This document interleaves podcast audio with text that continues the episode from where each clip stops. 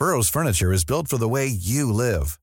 From ensuring easy assembly and disassembly to honoring highly requested new colors for their award-winning seating, they always have their customers in mind. Their modular seating is made out of durable materials to last and grow with you. And with Burrow, you always get fast, free shipping. Get up to 60% off during Burrow's Memorial Day sale at burrow.com slash ACAST. That's burrow.com slash ACAST.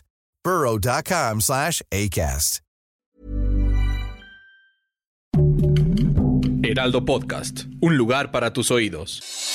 Noticias del Heraldo de México. Un contingente de familiares que buscan a sus víctimas por desaparición bloqueó totalmente la autopista y la carretera México-Toluca con dirección a la Ciudad de México. La afectación va desde Lerma, la cual ha dejado a cientos de automovilistas varados. De acuerdo con las imágenes, los manifestantes usaron llantas de autos y pancartas para cortar la vialidad. Esto para exigir a las autoridades los resultados de la confronta genética de ADN que se le hicieron a los cuerpos encontrados en las fosas clandestinas de Tenango del Valle y Lerma de Villada, Estado de México, además de Coyoacán en la capital.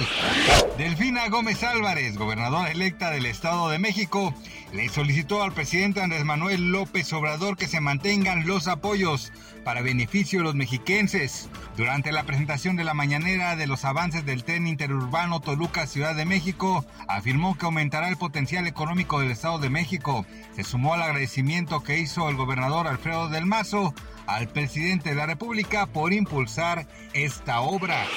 En Colombia se registró un fuerte accidente cuando una luz de tierra sepultó a varias personas que habitan cerca de la carretera que conecta la capital Bogotá con el suroeste del país sudamericano. Los primeros reportes de las autoridades señalaron que al menos hay ocho personas muertas que quedaron bajo la tierra. Asimismo, una veintena de personas se encuentran desaparecidas por la luz que se registró en la carretera a la altura del municipio de Puente Quectame, en el departamento de Cundinamarca, informaron organismos de emergencia este martes, citados por la agencia AFP. Hoy 18 de julio el tipo de cambio peso dólar en México es de 16.8191, a la compra 16.3901 y a la venta 17.2482.